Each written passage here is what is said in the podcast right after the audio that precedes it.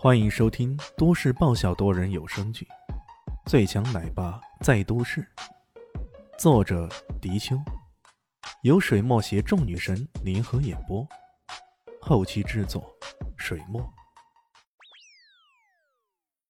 第六十五集，几乎所有的股东都被震惊了。哎呦，那也难怪啊！咱们妹妹年纪小，她不懂得分辨好人与坏人。被那屌丝三言两语骗了，那也不奇怪嘛。人的语言就是那么奇怪，在人背后随随便便的描画几句，然后事实就会变得面目全非。于是那些股东们开始群情激愤，一个个叫嚣的说道：“岂有此理呀！岂有此理！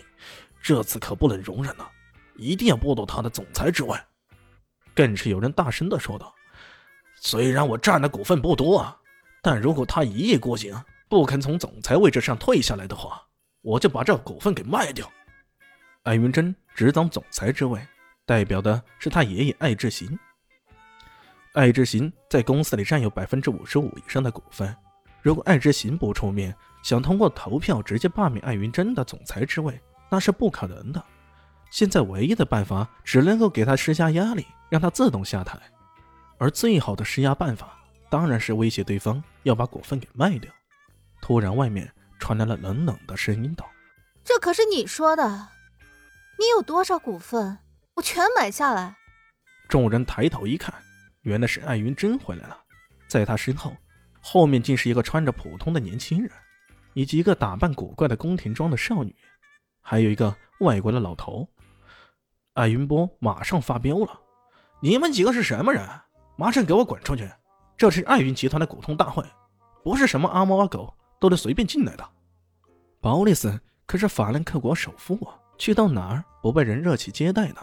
现在却遭到人家的无端呵斥，顿时怒了。不过李炫很快冲着他摇了摇头，示意他冷静一下，因为这里毕竟是艾云珍的主场，他会处理好的。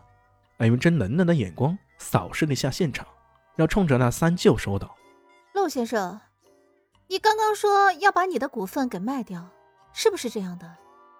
三舅愣了愣，随即看到艾云波向他眨了眨眼睛，他顿时回应过来，胸口一顶，大声喊道：“对呀，如果你不下台，我这股份就不要了，卖掉。”很好，还有没有谁要卖掉的？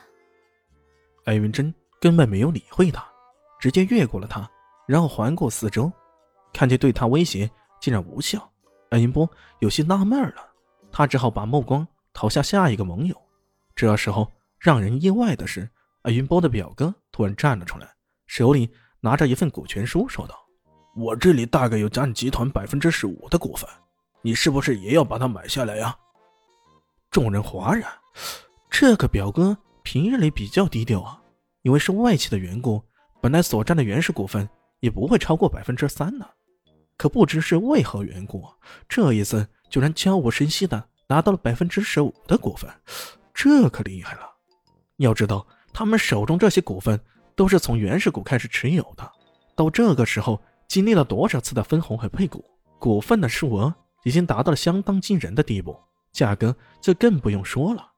艾云集团之前的市值预估价达到了三百多个亿，这么简单算下来，百分之十五的股份，起码。要四五十亿了，这样的话，艾云真是完全不可能以个人的名义买下来的。表哥的脸上还露出不容察觉的冷笑，在场的人谁也没有料到，其实他是金家的代表卧底无间道的。前些天金光亮找到他，给了他这份股权书，这些股份都是金家的人帮他收集的、购买过来的。金家还许诺说，一旦事情解决了，将会帮他在集团内谋取更高的职位。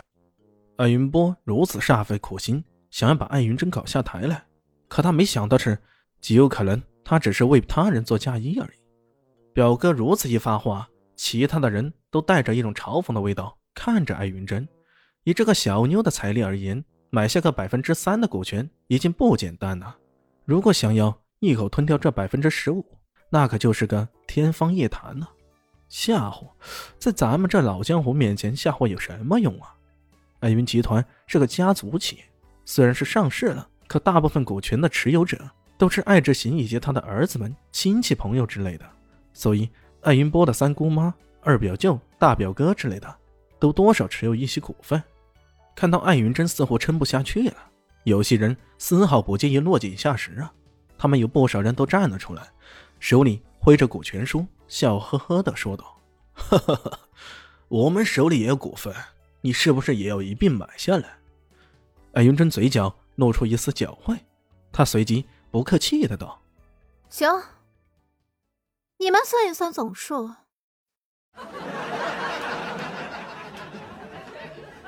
全场人都哄笑起来了，他们都觉得今儿这小妞是不是被气疯了，还是咋的？竟然那么大的口气，要算总数？难道他以为自己可以蛇吞象，一口将近百分之二十的股份都给吞掉？在场有会计出身的，噼噼啪啪的按了一轮计算机，那些威胁要卖掉自己股份的人，全都加起来，股份占比例达到了百分之十九点七。按照当前的股价计算。如果要全部买下这些股份的话，必须要拿出五十九亿一千四百三十二万，这简直是个天文数字啊！艾云珍，有些人不是能吓唬的，你这是犯了中怒，明白吗？艾云波不是使劲的教训自己的堂妹，艾云珍却冷笑道：“哼，少废话，你们将账号报一下，马上给你们转账。你们几个将股权转让合同准备一下。”钱到账了，马上签约。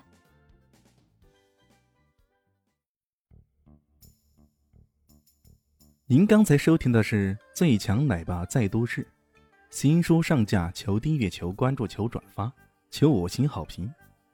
我是主播水墨，本集播讲完毕，谢谢您的收听，咱们下集继续。